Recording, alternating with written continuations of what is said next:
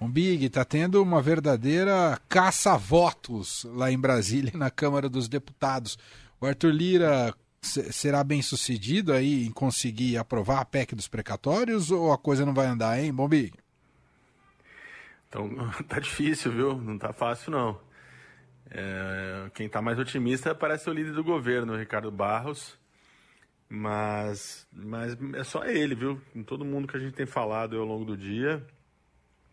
É, tem um cenário bastante nebuloso porque a oposição, né? É, a oposição, mais ou menos, o PT, na verdade. A bancada do PT, que é uma bancada grande, né? 50 e poucos deputados, se não estou enganado, 53. Isso, 53. Fechou questão contra, né? Contra a PEC dos precatórios. E tem uma parte da, é, do PDT, PSB, PSOL, outros partidos de esquerda que também estão bastante inclinados a seguir o PT, né? É uma pauta um pouco, é uma decisão que é, é meio espinhosa aí para a esquerda, porque trata-se, na verdade, a PEC, né? Só lembrando aqui o nosso ouvinte, a PEC dos precatórios é a, a pedalada, vamos dizer assim, que o governo pretende dar no orçamento para poder dar uma turbinada no Auxílio Brasil, né? Então, ao fim e ao cabo, você tem o dinheiro na ponta chegando para quem precisa, e são muitos, né? São milhões neste momento milhares milhares, milhões, sei lá, muita, muita gente no Brasil precisando de, de, dessa ajuda hoje. E então não é fácil para a esquerda. Agora, é, ficou evidente também que há intenções políticas do presidente Bolsonaro é, é nesse, nessa turbinada do Auxílio Brasil. Né? A discussão foi meio atropelada, é, o calendário né, termina logo no final do ano que vem, né? então é pós-eleição, o que gera sempre uma expectativa no eleitor, né? Você pode ter, inclusive, aquele muito comum em campanha, né? Não, se, se, se a gente perder, acaba, nada está garantido, o que de fato assusta muito quem, quem precisa dessa ajuda. Então a oposição percebeu que não ia, não estava tão disposta assim a, a empurrar a brasa tão facilmente para a sardinha do Bolsonaro, né? Essa resistência porque também a resistência na base governista, é, ao que tudo indica, é que está emperrando essa votação. Né? São necessários 308 votos e até onde a gente está acompanhando, é, o governo ainda não tem. Né? O Arthur Lira está prometendo votar isso ainda hoje. Previsão é que começaria a votar agora às 18, né? nas próximas, nos próximos minutos ou na próxima hora. É, e é uma, um, um, eu, diria que é um dos dias decisivos assim da Câmara, né? Porque envolve muita coisa, né? Como já coloquei, envolve não apenas a questão eleitoral, mas também envolve o futuro de tanta gente que está passando necessidade no Brasil. É, e uma derrota nesse caso seria um, re, um revés para o governo bastante significativo, né, Bombig? Sim, o governo é, diz que tem um plano B, né? Que ele teria que ter, tirar dinheiro de outras, outras fontes aí, é, dar uma outra manobrada nesses números para conseguir tirar o valor do auxílio, né? Mas não é o ideal. O que o governo quer é essa autorização para parcelar, para limitar esses pagamentos precatórios, o que você abriria aí uma janela, uma janela fiscal boa, furaria o teto ali, né? Você mudaria a configuração do teto para poder pagar esse auxílio. Esse plano B é, é, é, meio complicado, né? Ninguém viu ainda direito, né? Aliás, assim, até dentro do governo há uma reclamação de que o acesso aos números, às contas, é muito restrito ao Paulo Guedes. Já conversei com, com governistas e, e até com colegas dele na esplanada, outros ministros, que dizem, ó, o Paulo Guedes mostra os números aí, mas a gente gostaria de ver to, todo, né? Que ele abrisse de uma forma mais, trans, mais transparente para se ter uma noção, né? Que há uma disputa política também entre a área econômica e a área política do governo, né? Uma disputa eleitoral, digamos assim, né? Não política, uma disputa eleitoral.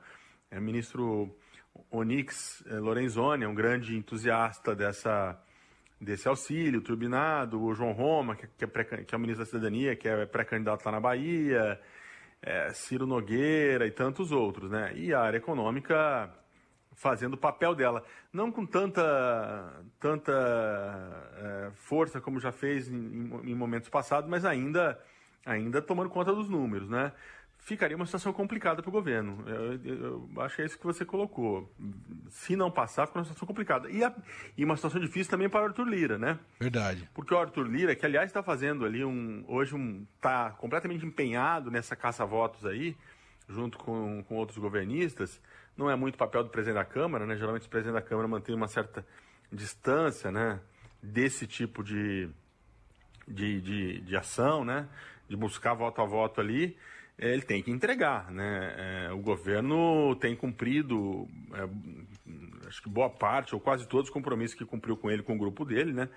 Na, no tratoraço, no orçamento secreto, na transferência a rodo ali de emendas, e ele quer de volta. Né? Então, é, a situação do Arthur Lira também não ficaria fácil. Ele já foi derrotado na, na PEC do PEC 5, né? que foi apelidado ali da PEC da vingança, né? para é, mudar a composição do Conselho Nacional do Ministério Público.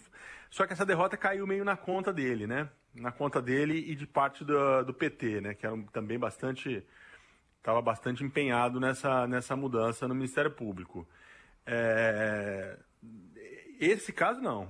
Essa não é, não é a agenda só do Lira, né? Como a gente está dizendo aqui, ela é totalmente uma agenda do Planalto. Então acho que também não, a situação dele não vai ficar fácil, né? É um presidente da Câmara que se gosta de dizer que ele é todo poderoso, tem um estilo político bastante truculento, é numa, é numa, numa votação como essa que ele tem que entregar ali o prometido, né? Então, assim, uma grande expectativa para essa, essa noite, né, que em Brasília, porque a, a partir de amanhã fica mais difícil, né? Se não aprova hoje, se você não conseguir juntar os 380, 308 votos hoje, não dar coro, não botar isso para votar e vencer hoje, amanhã é bem mais difícil, né? A gente sabe como Brasília funciona. Sim. Amanhã já todo mundo. Chegou hoje já está indo embora amanhã, né? Um, um... eu sei que é difícil para um feriado, né? Comum. Oi? Ainda teve feriado, né, Bombi? Não, eu estou falando, chegaram hoje já estão indo embora amanhã, né?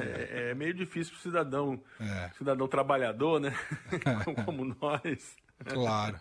Entender essa dinâmica brasileira, mas é assim. A partir de amanhã, depois do almoço, já começa um grande movimento no aeroporto. Então, por isso está tendo esse esforço concentrado para tentar aprovar esse, essa PEC dos precatórios ainda hoje e, consequentemente, dar um encaminhamento nesse Auxílio Brasil que tende a ser é, decisivo, seja na vida dos brasileiros, mas também eleitoralmente. Muito bem. Seu Alberto Bombig, editor da Coluna do Estadão, está com a gente três vezes por semana aqui no Fim de Tarde Adorado e hoje escolheu aqui um clássico na voz de Elis Regina, composição do João Bosco, né, Bombig? Pois é. É João Bosco com Aldir, né? O bêbado com Aldir. Com Aldir, né? Com Aldir. É, porque hoje, se estivesse vivo, o Betinho, irmão do Enfio, estaria fazendo 86 anos, né? O Betinho que o Betinho que todos os brasileiros conhecem mais pela campanha contra a fome, né? Liderou essas campanhas magníficas que o país já fez contra a fome e a miséria. E ele é, é um, eu, eu, até hoje não sei se é, se é só ele ou ele é um dos irmãos do Enfio é, tá, tá, no singular na letra, né? Que sonha com a volta do irmão do Enfio. Né? Mas já vi gente dizer que, na verdade, era mais de um irmão do Enfio que estava no exílio, mas que ele também se encaixa. Então, acho que tem tudo a ver a gente fazer essa homenagem à memória dele. E também no momento em que, em que o Brasil começa, infelizmente, volta suas atenções para esse flagelo da fome, né? Essa, que a gente já imaginava é, uma página virada da nossa história. Infelizmente, fizemos um momento muito difícil nesse sentido também. Muito bem, vamos tocar aqui então, na voz de Elis Regina, o Bêbado Equilibrista. Obrigado, Bom Big, até sexta-feira. Até sexta-feira. Valeu. Fim de tarde Eldorado, uma revista sonora para fechar o seu dia.